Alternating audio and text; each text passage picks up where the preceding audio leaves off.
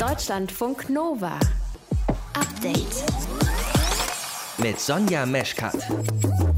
Depressionen im Sport sind ein Tabuthema. Es gibt nur wenige ProfisportlerInnen, die offen damit umgehen. So wie Tennis-Superstar Naomi Osaka aus Japan. Sie kämpft seit Jahren mit Depressionen, das hat sie jetzt auf Twitter veröffentlicht und legt deshalb erstmal eine Pause ein beim Profitennis. Richtig so, findet Sportpsychologin Marion Sulprizio.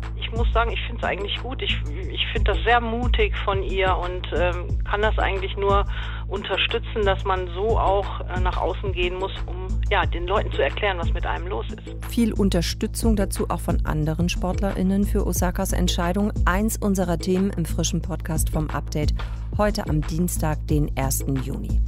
Außerdem geht es bei uns um das völlig unterschätzte Umweltproblem und das hört auf den Namen Stickstoff. Eigentlich ein wichtiger Stoff. Irgendwann kommt dann aber das Aber, sagt unsere Nova-Reporterin Anne Preger. Das ist ein lebensnotwendiges Element, das heißt, das braucht jedes Lebewesen. Ohne das fallen wir tot um. Aber wie mit allem, man kann es damit übertreiben und das tun wir Menschen in den letzten 100 Jahren ziemlich ordentlich. Warum zu viel Stickstoff ein Problem ist für die Umwelt und damit dann eben auch irgendwann für uns, das erfahrt ihr in dieser halben Stunde. Ihr hört zu, das ist schön. Deutschlandfunk Nova. Die Nummer zwei der Tenniswelt gibt auf. Naomi Osaka hat die French Open abgebrochen. Das ist ihr alles zu viel geworden. Alles und zu viel bedeutet, Osaka hat seit 2018 immer wieder mit Depressionen zu tun. Sie hat soziale Ängste. Sie ist introvertiert. So erklärt sie das selbst bei Twitter. Die Pressekonferenzen nach den Spielen, die eigentlich verpflichtend sind für die Spieler und Spielerinnen, das habe sie nicht mehr gepackt. Ein Schritt, für den sie sehr viel Support, viel Zuspruch bekommt, auch von vielen anderen ProfisportlerInnen. Und ob das auch ein ungewöhnlicher Schritt ist, dazu habe ich gesprochen mit Marion Solprizio. Sie ist Sportpsychologin von der Sporthochschule Köln und außerdem ist sie Geschäftsführerin der Netzwerkinitiative Mental gestärkt für psychische Gesundheit im Leistungssport. Marion, wie ungewöhnlich ist das, dass das jetzt bekannt wird, dass da jemand so offen drüber spricht?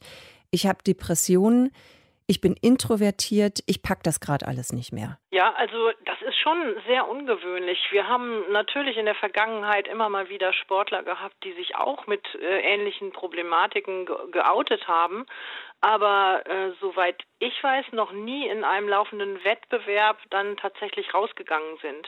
Viele äh, machen das schon so, dass sie, wenn sie unter Depressionen oder Angststörungen leiden, dass sie dann einfach zum Wettkampf gar nicht antreten, dass man dann so eine Art, ähm, ja, wir nennen das Cover-Diagnose vorschieben. Ich habe Rückenschmerzen, ich habe ja. äh, eine Infektion oder mhm. sowas. Ne? Das passiert schon mal und dann, dann tauchen die aber auch gar nicht bei den Wettbewerben auf. Und dass, dass jetzt das aber so aus ausgebrochen ist bei der Naomi Osaka, das ist, glaube ich, äh, schon ein recht krasser Einzelfall. Ähm, aber ich muss sagen, ich finde es eigentlich gut. Ich, ich finde das sehr mutig von ihr und ähm, kann das eigentlich nur unterstützen, dass man so auch äh, nach außen gehen muss, um ja den Leuten zu erklären, was mit einem los ist. Sie hat das ja auch so geschildert, dass die Pressekonferenzen nach dem Spiel für sie wesentlich schlimmer gewesen sind als das Spiel selbst. Also auch viele Fragen der Journalistinnen und Journalisten. Insgesamt konnte sie wohl mit dieser Situation einfach nicht so gut umgehen, obwohl das natürlich eben auch von den Profi-Tennisspielerinnen erwartet wird. Was glaubst du denn, was da jetzt passiert ist bei Osaka? Also dieser Prozess, kann man den nachvollziehen? Ja, also wenn man wenn man jetzt mal ein bisschen genauer hinschaut, wie entstehen psychische Erkrankungen? Sie spricht ja selbst von Depressionen und von sozialen Ängsten und bei beiden Erkrankungen ist es so, dass wir wir alle so eine gewisse Art von Verletzlichkeit für solche Erkrankungen haben. Das kann genetisch verursacht sein, das kann aber auch durch unsere ganz frühkindlichen Erlebnisse und die Erziehung natürlich in gewissem Maß auch entstehen. Also das heißt, man hat so eine so eine so eine Basis an Verletzlichkeit in sich und dann kommt irgendwie was dazu, eine Situation und dann in diesem Moment äh, schlägt diese psychische Erkrankung durch und wenn Sie jetzt zum Beispiel ja das Tennisspielen Regeln hinbekommen hat, dann kann man ja sagen, ja, da ist sie in ihrer Welt, in ihrer, in dem, was sie kann, in mhm. ihrer Blase, sie kann den Ball übers Netz schlagen, so wie, wie die Technik das erfordert. Nur in dem Moment, wo jetzt die Journalisten da sitzen, da ist die Kontrolle nicht da, ja. Was fragen die mich, wie gucken die mich an? Äh, vielleicht gucken die auch kritisch oder die finden mich, was ja auch oft äh, durch, durch soziale Medien auch irgendwie so kommt, ja, finden mich vielleicht zu fett oder ähm, meine Haare sitzen nicht. All diese Gedanken können jetzt in dem Moment kommen und dann ist man überfordert. Und das ist vielleicht dieser Satz, das ist mir alles zu viel geworden. Ist denn eigentlich Profisport oder eben gerade auch so eine Einzelsportart wie Tennis, ist das vielleicht für introvertierte Menschen auch dann einfach schwierig oder schwieriger? Ach, mm, ich, ich würde grundsätzlich sagen, ja, das ist schon natürlich schwieriger, wenn man introvertiert ist und es erwartet wird, dass man aber an bestimmten Stellen auch extravertiert handelt. Ja, das heißt, sich vor den Journalisten Statements da rauszuringen, sage ich mal. Offenbart vielleicht auch auf eine gewisse Art, oder? Ja, mhm. ja, genau, genau. Man, man ist praktisch dann ähm, ja unangenehm berührt und ich bin eigentlich der Auffassung, es ist jetzt nicht unbedingt etwas, was man einem Introvertierten jetzt nicht empfehlen würde. Der kann natürlich kann der Tennis spielen. Ähm, ich würde eher sagen, diese Person würde dann in anderen Ressourcen einfach mehr gestärkt werden müssen. Man könnte ja auch üben, wie gehe ich jetzt mit den Journalisten um oder wie kann ich meine Gedanken so kontrollieren, dass ich eben nicht denke, oh Gott, oh Gott, was denken die jetzt von mir und wie gucken die mich alle an? Das ist ja so typisch für die soziale Angst, dass man sich ständig bewertet fühlt und das ist gerade in dem Moment ja eigentlich äh, ja nicht das, was man da machen möchte, wenn man nach dem Tennisspiel ganz erschöpft und ähm, emotional vielleicht auch etwas angefressen mhm. hinmarschiert. Welche Hilfe ist denn da möglich? Also was ich eigentlich damit meine, ist, hm, wie könnte zum einen die Gesellschaft darauf sensibler reagieren, aber eben auch Veranstalter von solchen Sportevents zum Beispiel? Ja, also das, das ist natürlich ein äh, systemisches Problem. Ne? Wir haben im Leistungssport ja einfach diese Anforderungen, diese Ansprüche, die Bedürfnisse der Veranstalter. Man ist ja eigentlich verpflichtet, da zu den Pressekonferenzen zu gehen. So, da frage ich mich natürlich, warum eigentlich? Kann man da nicht dran, dran drehen? Kann das nicht auch mehr auf einer freiwilligen Basis beruhen und äh, jeder praktisch sich selbst aussuchen, ob er das äh, machen möchte oder nicht? Also da haben wir jetzt so diese, diese Reglementierungen in dem Leistungssportsystem, die vielleicht auch mal überdacht werden müssten, um jetzt auch, wie Osaka das beschreibt, um dann eben auch die psychische Gesundheit der Athleten zu schützen. Naomi Osaka, die Nummer zwei der Tennis-Weltrangliste, hört erst mal auf mit dem Profisport. Sie leidet an Depressionen, hat das bekannt gegeben. Wir haben uns eine Einschätzung dazu geholt und zwar von der Sportpsychologin Marion Solprizio von der Sporthochschule Köln. Deutschlandfunk Nova. Update. Im Moment verbreitet sich ja schon sowas wie Optimismus. Ne? Also die Sonne scheint, es ist warm und die Corona-Zahlen gehen weiter runter. Auch das Robert-Koch-Institut macht da mit bei dieser optimistischen Stimmung. Es hat nämlich die Gefahrenlage heruntergestuft. Aglaya Dane aus den Deutschlandfunk Novaren Nachrichten. Wie läuft es denn in Deutschland aus Sicht des RKI? Zumindest in die richtige Richtung. Also die Infektionszahlen sinken. Es gibt deutlich weniger Patientinnen und Patienten auf den Intensivstationen in den Krankenhäusern. Und deshalb hat das RKI eben auch, wie du es gerade gesagt hast, die Gefahrenlage heruntergestuft von sehr hoch. Das war der Status, den wir jetzt seit Mitte Dezember hatten, also ein halbes Jahr, auf hoch. Also das gilt jetzt. Bundesgesundheitsminister Jens Spahn, der war mit in der Pressekonferenz mit RKI-Chef Luther Wieler und der hat aber gesagt, das ist jetzt kein Grund, übermütig zu werden. Hohes Risiko heißt ja jetzt nicht, Leute, alles vorbei, wir sind durch, sondern es heißt, die zweite, dritte Welle, die sehr, sehr schwierige Situation ist gebrochen. Die Zahlen sind deutlich besser, als sie waren. Aber hoch heißt auch immer noch, es ist immer noch ein Risiko da, wenn wir nicht aufpassen, dass sich das auch wieder sehr schnell verändern kann. Und Spahn hatte auch auf Großbritannien verwiesen. Da gab es ja schon viele Öffnungen, viel früher als auch bei uns, weil so schnell geimpft wurde. Und die Zahlen sind da im Moment auch noch niedrig, aber die steigen eben gerade wieder exponentiell, auch weil sich da die Virusvariante stark verbreitet, die in Indien erstmals entdeckt wurde.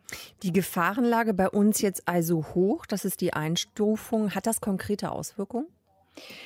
Nee, also ganz konkret nicht. Es sind jetzt keine Öffnungsschritte damit direkt verbunden, aber die sind ja eh sowieso in den nächsten Tagen und Wochen geplant, aber eben regional unterschiedlich. Da geht es beispielsweise um die Testpflicht, die soll in Rheinland-Pfalz und dem Saarland ähm, für alles, was man draußen macht, wegfallen. In Mecklenburg-Vorpommern für Touristinnen In Berlin äh, können die Hotels auch bald wieder öffnen. Da gibt es auch noch viele andere Öffnungen im Kulturbereich und in der Gastro. Genau, und RKI-Chef Lothar Wieler hat gesagt, wenn es so weitergeht, dann könnten auch die Homeoffice-Regeln bald wegfallen. Es hat heute viele gute Meldungen gegeben, aber auch einige schlechte, unter anderem, dass Pflegeheime vom Bundesgesundheitsministerium schrottige Masken bekommen haben sollen. Was steckt dahinter? Mhm. Das ist eine Recherche von JournalistInnen der Wochenzeitung Die Zeit. Die haben stichprobenhaft mal untersuchen lassen von äh, einer Firma, einem Labor, was das eigentlich für Masken waren, die der Bund im Herbst und Winter, ne, als die zweite Welle so richtig am Laufen war, die der Bund da ausgeliefert hat. Und in dem Fall ging es äh, um Einrichtungen in Hessen. Und da kam heraus, diese Masken, die sahen zwar aus wie typische FFP2-Masken, aber die hielten den Standards nicht stand. Also die haben im, im Labor zum Teil fast die Hälfte aller Partikel durchgelassen, die sie eigentlich herausfiltern sollten. Und erlaubt wäre dann eine Durchlässigkeit von 6 Prozent, aber es waren halt 44 Prozent ungefähr. Ist denn was darüber bekannt, wie das passieren konnte? Also wie kann es sein, dass die Masken Mängel hatten? Ja, so ganz klar ist das noch nicht, aber ähm, als die Pandemie so richtig losging, ne, da hat Bundesgesundheitsminister Jens Spahn ja die Maskenbeschaffung zur Chefsache gemacht, was ja auch damals viele verstanden haben. Die Konkurrenz um diese Produkte war so groß, es war Mangel, man brauchte jetzt ganz, ganz viele Masken. Und mit dem Ziel eben möglichst schnell viele Masken zu bekommen, wurde auch mal ein bisschen unbürokratischer gehandelt. Da durfte dann jedes deutsche Unternehmen dem Gesundheitsministerium ein Angebot machen, auch wenn diese Firma vorher überhaupt gar keine Erfahrung hatte mit äh, Schutzausrüstung. Und äh, da ist ein gewisses Chaos entstanden. Wir wissen ja auch von den Maskendeals, ne, wo mhm. Unionspolitiker sich bereichert haben sollen bei solchen Geschäften. Ja, und jetzt zeigt sich, wenn eben diese Recherche stimmt, dass das wohl zum Teil auch auf Kosten der Qualität der Masken ging, eben bei der Aus Schutzausrüstung. Und das ist natürlich schon ein Thema, weil vermutlich viele Leute im Gesundheitswesen Masken damals getragen haben, die sie nicht wirklich geschützt haben. Um wie viele Masken geht es denn da überhaupt? Also wie viele genau mangelhaft waren, das ist nicht klar, aber es gibt die offizielle Zahl, dass das Bundesgesundheitsministerium von Mitte November bis Ende Januar etwa eine Milliarde Schutzmasken verschickt hat an solche Einrichtungen. Aktuelle Infos rund um die aktuelle Corona-Pandemie habt ihr bekommen von Aglaya Dane aus unserer Nachrichtenredaktion. Deutschlandfunk Nova. Update. Bundesumweltministerin Svenja Schulze will, dass Deutschland weniger schädliche Stickstoffverbindungen ausstößt und fordert ein Gesamtstickstoffziel für 2030. Was das soll, warum das wichtig ist und ob das reicht, das bespreche ich jetzt mit Deutschlandfunk Nova Reporterin Anne Preger. Anne, was ist denn das Problem mit Stickstoff?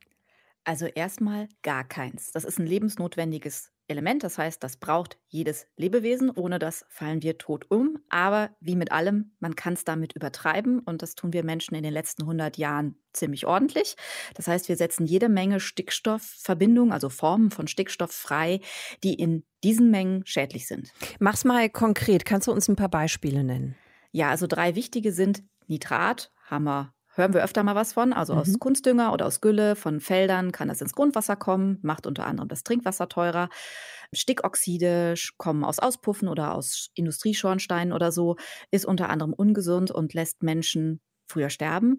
Oder hat man auch schon mal gehört, Ammoniak aus Ställen oder aus Gülle wird ausgeweht, landet in der Natur und überdüngt die gesamte Umgebung. Und das ist unter anderem ein Riesenproblem für Wälder und für Moore. Aber wieso ist das ein Problem? Wachsen da nicht einfach die Bäume besser? Zum Teil ist das so, aber da übertreiben wir es in Deutschland an vielen Orten und auch schon ziemlich lange, seit Jahrzehnten. Und die Folgen davon kannst du bei jedem Waldspaziergang sehen, jetzt gerade auch besonders gut. Also schau dich mal um. Brennnesseln, Brombeeren, ah. Klingt vertraut, ja? Ja, ich bin am Wochenende tatsächlich durch ein kleines Stück Wald gegangen und habe gedacht, krass, was ist denn hier mit den Brennnesseln passiert? Die sind explodiert oder was? Äh, genau. Und ah. das sind Arten, die können mit dieser Überdosis Stickstoff besonders gut umgehen im Vergleich zu vielen anderen Pflanzenarten. Und das heißt, die überwuchern die anderen einfach und machen die platt. Und das bedeutet, da ist ein Verlust an Artenvielfalt. Und es sind einfach unglaublich viele Wälder in Deutschland, die quasi aus der Luft unabsichtlich gedüngt werden. Und deshalb gleichen sich, also auch nicht nur in Europa, äh, in Deutschland, sondern auch in anderen Teilen von Europa, mhm. deshalb gleichen sich die Pflanzenarten in den Wäldern, also das, was unter den Bäumen so wächst, immer weiter an. Hungerkünstlerarten, die eigentlich daran gewöhnt sind, mit wenig Stickstoff klarzukommen, die werden alle verdrängt. Und stattdessen kommen überall die gleichen Stickstoff Boomer, also Brombeeren und Brennnessel und Co. Und das Ganze nennen Fachleute auch die McDonaldisierung der Wälder, weil überall jetzt das Gleiche auf dem Menü steht. Weil es überall sprießt, okay, verstehe. Das heißt, wenn wir jetzt eine Runde durch den Wald gehen, dann werden wir das wahrscheinlich alles mit anderen Augen sehen. Ja, es kann ein bisschen schlechte Laune machen, aber ja, es gibt dazu auch eine aufwendige Studie aus dem letzten Jahr dazu, äh, wenn jetzt jemand wissenschaftlich genau wissen will. Äh, es gibt auch noch andere wichtige Probleme durch Stickstoffüberdüngung in der Welt, nämlich im Meer. Algenblüten. Also mhm. auch Algen werden super gedüngt durch Stickstoff. Und wenn die Algen dann verrotten, dann äh, verschwindet das Sauerstoff aus dem Wasser. Das heißt, es gibt große Todeszonen im Meer. Prominentes Beispiel direkt vor unserer Haustür ist die Ostsee. Da gibt es inzwischen kaum noch Dorsche zu fangen, auch wegen der Überdüngung der Ostsee und wegen der Stickstoffeinträge, die da durch die Flüsse in die Ostsee kommen. Und Stickstoff ist auch leider noch ein Klimaproblem, weil überall in der Umwelt gibt es irgendwelche Mikroben, die aus irgendwelchen Stickstoffverbindungen, die wir da so hinkippen, Lachgas machen. Und das ist ein super wirksames Treibhausgas. Das heißt, wir heizen damit die Erde an und dämlicherweise zerstört das auch noch die schützende Ozonschicht. Das heißt, Forschende sagen, Überdüngung mit Stickstoff ist ein in der Öffentlichkeit völlig unterschätztes Umweltproblem, mhm. was auch noch richtig Kohle kostet. Nämlich für Europa hat man das mal ausgerechnet, pro Jahr bis zu 300 Milliarden Euro. Gut, Anne, dann halten wir fest, wir sollten die Erde nicht weiter mit Stickstoff überdüngen. Das heißt, so eine nationale Obergrenze für 2030 ist durchaus sinnvoll. Total. Nur leider kann man sich natürlich wiederum darauf streiten, ob das deutsche Ziel da gerade ehrgeizig genug ist. Also wenn Deutschland ab jetzt alle Gesetze und Regeln, die wir sowieso schon haben in Sachen sauberer Luft, sauberes Wasser und Naturschutz, einhalten will und nicht schon wieder Ärger kriegen will mit der EU, wie in letzter Zeit öfter mal deswegen, dann müssen wir laut Umweltbundesamt bis 2030 ein Drittel weniger schädliche Stickstoffverbindungen freisetzen als jetzt gerade. Aber gestern hat sich dazu eben Bundesumweltministerin Svenja Schulze gemeldet bei der Weltstickstoffkonferenz. Ja, sowas gibt's in Berlin. Und die sagt, ja, wir wissen das schon, das reicht eigentlich immer noch nicht. Und damit hat sie auch doppelt recht. Also einerseits aus wissenschaftlicher Sicht von Stickstofffachleuten und zweitens, wenn man das sich weltweit anschaut, auch aus politischer Sicht, weil es gibt dazu schon auch einen internationalen Beschluss 2019 in Colombo, die Colombo Declaration von den Vereinten Nationen. Und das Ziel da lautet, bis 2030 wollen wir die ungewollten Stickstoffverluste halbieren. Da Deutschland so ein Industrieland ist und die Erde ordentlich überdüngt, da wäre es vielleicht nicht so schlecht, wenn die Bundesregierung sich da dann auch ein bisschen ehrgeizigere Ziele setzt. Hm, was ist denn mit jedem Einzelnen von uns? Was können wir denn tun, um weniger Stickstoff freizusetzen? Also die größte Stellschraube ist die Ernährung. Weniger tierische Produkte hilft extrem, also weniger Fleisch, weniger Milch, weniger Eier. Und weil eben bei der Tierhaltung, aber auch beim Anbau von Tierfutter ganz viel Stickstoff ungewollt in die Umwelt kommt. Warum zu viel Stickstoff in der Umwelt ein Problem für die Menschheit ist und warum Deutschland sich beim Einsparen noch mehr anstrengen muss, wir haben darüber gesprochen mit Anne Preger. Deutschlandfunk Nova. Update. Heute ist, haltet euch gut fest, Welt Milchtag. Die Idee dahinter, also wenn es nach dem Internationalen Verband der Milchwirtschaft geht, wir sollen heute alle schön die Milch feiern, weil sie eben gesund ist und wir möglichst viel davon trinken sollen. Spätestens seit es Fans von Hafermilch gibt und der Tierschutz in unserer Ernährung eine größere Rolle spielt, ist das gar nicht mehr so gesetzt, dass die Milch gesund ist. Es gibt auch Menschen, die das Gegenteil sagen. Milch polarisiert und wir versuchen das jetzt mal aufzudröseln mit unserem Reporter Christian Schmidt. Was stimmt? Was ist Mythos? Die Milchwirtschaft hat ja zum Beispiel lange damit geworben, Christian, dass Milch gut ist für die Knochen. Stimmt das? Ja, wenn wir jetzt mal in die Milch hineingucken, da ist sehr viel Kalzium drin. Das ist ein wichtiger Baustoff für die Knochen. Da liegt ja die Annahme nahe, ne, dass man sagt, okay, da freuen sich auch die Knochen, wenn wir das trinken. Das stimmt so halb. Tatsächlich haben Studien herausgefunden, dass Kinder und Jugendliche, die viel Milch trinken, stärkere Knochen entwickeln als andere. Ja, im Erwachsenenalter ist das wiederum völlig egal. Also da schützt das jetzt weder vor Knochenschwund, Knochenbrüchen oder Osteoporose. Also dafür brauchen wir die Milch schon mal nicht. Ja, es gibt allerdings einen anderen positiven Nebeneffekt. Milch hat viel Eiweiß und das ist wiederum gut für den Muskelaufbau bei älteren Menschen auch. Also wenn wir jetzt auf die 50 bis 70-Jährigen gucken, da haben Forschende herausgefunden, da könnte Milch noch mal was bringen. Noch so eine Information, die man häufiger online liest, ist, dass Milch für Entzündungen verantwortlich sein könnte. Was ist da dran?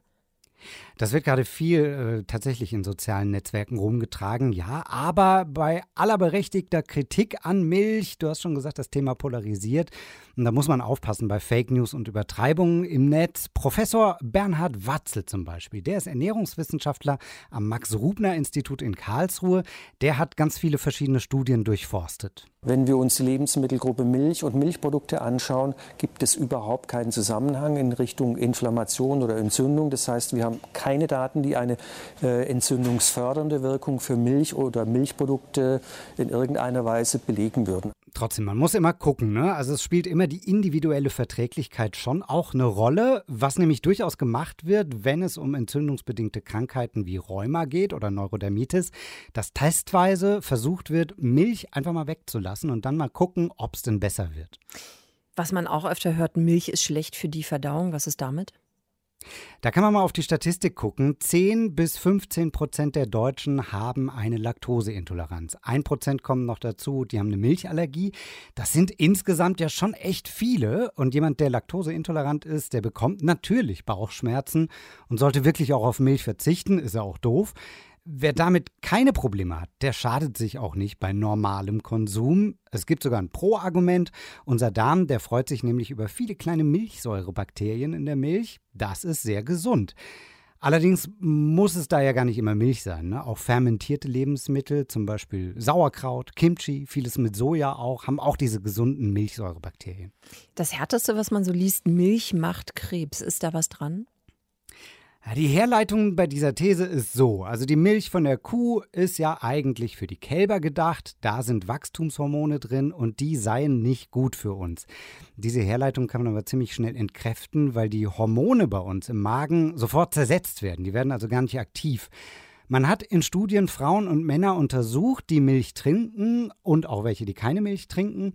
Bei Frauen gab es überhaupt keinen Unterschied, was zum Beispiel Brustkrebs betrifft. Bei den Männern hat man auf Prostatakrebs geguckt. Da gab es ein leicht erhöhtes Risiko von Prostatakrebs, aber bei Männern, die über einen Liter Milch am Tag getrunken hm. haben. Und das zeigt eher, äh, ausgewogene Ernährung ist einfach generell wichtig. Das sagt auch der Hamburger Ernährungsmediziner Matthias Riedel. Die Tendenz, einzelne Nahrungsmittel als schlecht oder gut darzustellen, ist der falsche Weg. Es kommt vielmehr auf die Gesamtkomposition der Ernährung an. Damit bleibt man dann gesund. Und so ein Richtwert bei Milch und Milchprodukten ist zum Beispiel ein Glas Milch pro Tag und ein bis zwei Scheiben Käse. Das ist ausgewogen. Rein von den gesundheitlichen Aspekten sind sich die meisten Experten einig. Gesunde Menschen vertragen das alles easy. Wer aber aus Gründen des Tierschutzes darauf verzichtet, der muss auch nicht leiden. Ne? Also man kann auch Milch weglassen. Es gibt ja leckere Alternativen. Heute ist welch, welch, genau, heute ist Weltmilchtag. Die Kühe werden den wahrscheinlich nicht besonders groß feiern, aber die Milchwirtschaft, Deutschlandfunk Nova-Reporter Christian Schmidt, hat ein paar Mythen über die Milch aufgeklärt. Deutschlandfunk Nova. Update. Ja, es sind tatsächlich schon 60 Jahre. Wahnsinn eigentlich. Seit 1961 gibt es die Antibabypille auf dem westdeutschen Markt. Und ohne die Pille sei die sexuelle Revolution nicht möglich gewesen. Das wird ja gerne gesagt. Sie sei ein Katalysator der Emanzipation der Frau, weil die endlich Sex haben konnte, ohne das Risiko einzugehen, ungewollt schwanger zu werden. Und wie ist es heute? Ich habe wahnsinnige Stimmungsschwankungen gekriegt. Die Hormonklatsche brauche ich nicht. ich werde sie nie wieder benutzen. Also dann doch auch einiges an Ablehnung gegen die Pille, die wir da gerade gehört haben. Das hat unsere Reporterin Grit Eggerichs gestern erfahren im Berliner Mauerpark, als sie diese kleine Umfrage gemacht hat. Grit, was ist dein Eindruck? Warum so viel Ablehnung gegenüber der Pille? Ja, gerade junge Frauen entscheiden sich offenbar wirklich immer seltener für die Pille aus genannten Gründen. Das sagen auch Krankenkassendaten. Die TK zum Beispiel hat Daten erhoben und sagt, weniger als die Hälfte der Frauen zwischen 16 und 19 nehmen die Pille und Tendenz weiter abnehmend. Das heißt, Frauen heute finden eben nicht mehr, dass die Pille gleichzusetzen ist mit, ja, mit Emanzipation oder mehr Freiheit. Ja, das habe ich tatsächlich gar nicht gehört bei den jungen Frauen, mit denen ich gestern gesprochen habe. Bei den Älteren schon oft. Die nehmen auch noch die Pille ganz gerne. Ich glaube, dass die Pille in den 60ern, als sie so auf den deutschen Markt kam, auch einfach so eine ganz große symbolische Bedeutung hatte. So das Ende von dieser extrem sexfeindlichen Adenauerzeit, Nachkriegszeit. Und dann kam die sexuelle Revolution 1968 mhm. mit diesem Slogan, wer zweimal mit demselben, oder eigentlich hieß es derselben pennt, gehört zum Establishment. Und natürlich gab es damals auch noch einfach die ganz reale Angst, schwanger zu werden und danach keine Möglichkeit zu haben, aus dem Schlamassel, wenn man kein Kind wollte, wieder rauszukommen. Es gab einfach keine Pille danach und es gab auch kein Recht auf Abtreibung. Und naja, heute ist, glaube ich, dieses Befreiungsding für uns eher was von gestern. Meine Oma hat innerhalb von vier Jahren vier Kinder gekriegt und ich glaube, die wäre draufgegangen, wenn es die Pille nicht gegeben hätte. Aber ich glaube, heute inzwischen haben wir andere Wege. Dadurch, dass, es, dass man einfach selber mehr weiß über seinen Körper, dass Frau mehr weiß über ihren Körper. Genau, das war die Anna, die ist 24 und was die sagt, das stimmt, glaube ich, für ganz viele Frauen. Die wollen einfach mehr wissen, wie der eigene Körper tickt und haben keine Lust, eine Pille einzuwerfen, wo sie die möglichen Nebenwirkungen in Kauf nehmen müssen, die sie manchmal vielleicht nicht mal so genau kennen. Viele haben auch die Pille probiert und haben schlechte Erfahrungen gemacht, so mit Stimmungsschwankungen, mit Depressionen sogar. Eine meinte, sie hatte das Gefühl, nicht mehr Herrin im eigenen Körper zu sein. Und eine andere, dass sie irgendwie kaum noch Lust auf Sex hat. Und da wird es natürlich wirklich unproduktiv, die Pille zu nehmen. Es mangelt bestimmt auch oft so ein bisschen an Aufklärung. Also es gibt halt so Fabrikate, die manche Frau gut verträgt und andere, die sie halt überhaupt nicht verträgt. Und da muss man, glaube ich, auch ein bisschen ausprobieren und ja, sich einfach schlau machen, was es bedeutet, die Pille zu nehmen. Ja, und die Alternativen, die es eben gibt, die hast du gerade ja schon kurz angesprochen. Also, dass es sie überhaupt gibt. Was denn dann, wenn es nicht die Pille sein soll? Genau, also eigentlich ist es schon schräg, dass wir eigentlich immer so denken, die Frau verhütet. Ähm, was nehmen die Frauen denn, wenn sie nicht die Pille äh, nehmen? Eigentlich sind ja beim Sex beide in der Verantwortung. Und da gibt's natürlich ein großes Ding, eine Erfindung, die sehr viel älter ist als die Pille. Ja, die Kondome, ne? Genau, genau. Und äh, die statistischen Daten, die sagen auch, das ist so etwa 50-50 inzwischen, die Nutzung der Pille und des Kondoms, wobei viele natürlich auch beides nehmen, denn der Nachteil an der Pille ist ja, die Pille schützt einen nicht vor Geschlechtskrankheiten. Und äh, natürlich habe ich auch, als ich gestern im Mauerpark so ein bisschen Umfragen gemacht habe, auch Männer gefragt und dabei gemerkt, die sehen das relativ entspannt. Die Qualität von Kondomen ist seit den 60er Jahren, muss man echt sagen, auch sehr viel besser geworden. Und was total auffällt, alle sagen, Männer und Frauen, das ist ein Ding, über das wir reden müssen, zu zweit reden müssen und zu zweit eine Lösung finden. Und das ist vielleicht auch was, was so in den letzten 60 Jahren vielleicht ein bisschen besser geworden ist, dieses Miteinanderreden. Einfach mal Kommunikation. Ja, und ich glaube, es geht vielleicht auch noch um den Punkt, dass jede Frau natürlich gerne selbst bestimmen darf, wie sie gerne verhüten möchte. Also es gibt ja auch Frauen, die prima mit der Pille klarkommen, die keinerlei Stimmungsschwankungen haben äh, und auch ansonsten keine Probleme mit der Pille haben. Auch das Absolut. ist möglich. Ja. Absolut ist das möglich. Und auch da gab es ein paar Frauen äh, gestern, die mir das gesagt haben, dass sie null Probleme mit der Pille haben. Also auch das nochmal wichtig zu erwähnen. Jede Frau soll das bitte selbst für sich entscheiden. Aber es ist natürlich auch sehr gut und vernünftig, wenn viel über dieses Thema weiterhin aufgeklärt wird. Danke für diesen Einblick an unsere Nova-Reporterin Grit Eggerichs. Deutschlandfunk Nova. Update. Euch kann ich es ja erzählen, ne? Und ich erzähle es euch jetzt aus. Also ich bin gestern zum ersten Mal seit über einem Jahr wieder in einem Geschäft gewesen.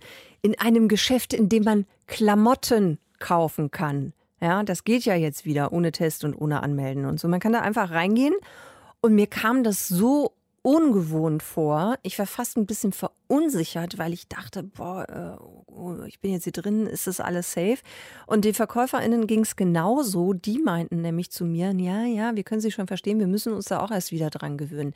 Mit den sinkenden Inzidenzen dürfen wir wieder mehr, aber da gehen jetzt nicht alle von uns all in. Also es gibt Menschen, die tun sich eher schwer mit diesen neuen Freiheiten und damit, dass plötzlich ein in Anführungsstrichen normales Sozialleben äh, wieder möglich ist.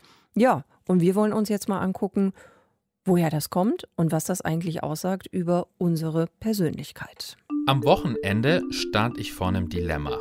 Ich habe zwei Freundinnen eingeladen zu mir, wollte sie nach langer Zeit mal wieder sehen und dann schreiben mir beide, ob sie noch wen mitbringen könnten.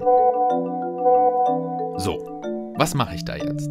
Früher hätte ich gesagt, klar, sofort, the more the merrier, kommt alle vorbei. Aber am Samstag, da habe ich gesagt, nee, sorry, ist nicht. Denn irgendwie bin ich noch nicht bereit, so viele Menschen auf einmal zu sehen. Also es geht nicht nur dir so, dass man sagt, huch, äh, irgendwie monatelang gefühlt eingesperrt, monatelang gefühlt auf alles Mögliche verzichtet. Plötzlich gehen die Gitter wieder auf. Das sagt Laura Klimetzki. Sie ist Psychologin und Kommunikationstrainerin. Wir haben uns jetzt monatelang, sogar über Jahre lang mittlerweile daran gewöhnt, dass wir zurückhaltend sind. Da ist es natürlich normal, dass man sagt, okay, mich überfordert diese neu gewonnene Freiheit erstmal. Ich bin auf jeden Fall noch zurückhaltend. Also ich war jetzt am Samstag mal brunchen äh, habe mich auch darüber gefreut, aber ich werde das jetzt nicht täglich ausnutzen, sondern ich freue mich ehrlich gesagt immer noch darüber, dass wir Homeoffice haben und dass äh, man noch ja, die Zeit für sich nutzen kann, ein bisschen entspannen kann und nicht jeden Tag jetzt irgendwie busy sein muss. Die ganze Pandemie dauert mittlerweile schon so lange, dass sie für uns das neue Normal geworden ist. Was sich zuerst wie ein unerklärlicher, unfassbarer Schicksalsschlag angefühlt hat, ist Alltag. Das hat damit zu tun, dass wir uns nach einer Weile an alles Mögliche gewöhnen. Sagt die Psychologin Ulrike Scheuermann. Und es gibt auch eine Theorie dazu, die heißt Setpoint-Theorie. Dieser Theorie zufolge fühlt sich vereinfacht gesagt irgendwann alles normal, gewöhnlich an, egal wie stark ein Ereignis unser Leben verändert hat. Nach der Setpoint-Theorie gewöhnen wir uns nach einem Ausschlag in den Lebensbedingungen, also zum Beispiel einem extremen Hoch, wie zum Beispiel einem Lottogewinn oder einem extremen Tief, so wie zum Beispiel Jobverlust oder so etwas, gewöhnen wir uns schnell wieder an den Zustand und kehren zurück zu dem, wie es uns vorher ging. Schon nach wenigen Monaten ist die Euphorie eines Lottogewinns verflogen und die Gewinnerin hat sich an das neue Leben gewöhnt. Es ist Normalität geworden. Und so in etwa ist es auch mit der Pandemie. Drin zu sein, kaum Menschen zu sehen, das wurde normal. Und sich jetzt wieder umzugewöhnen, zu resozialisieren quasi, das dauert. Also Außengastro habe ich schon wahrgenommen. Ich war auf jeden Fall schon Bier trinken, aber mit drinnen Sachen bin ich jetzt ehrlich gesagt erstmal noch ein bisschen vorsichtig. Also ich habe natürlich schon Lust zu schauen, was es schon alles gibt, ähm, aber ich würde noch warten, bis ich meine zweite Impfung habe. Aber nicht alle sind zögerlich. Manche wollen so schnell wie möglich da weitermachen, wo sie 2019 aufgehört haben.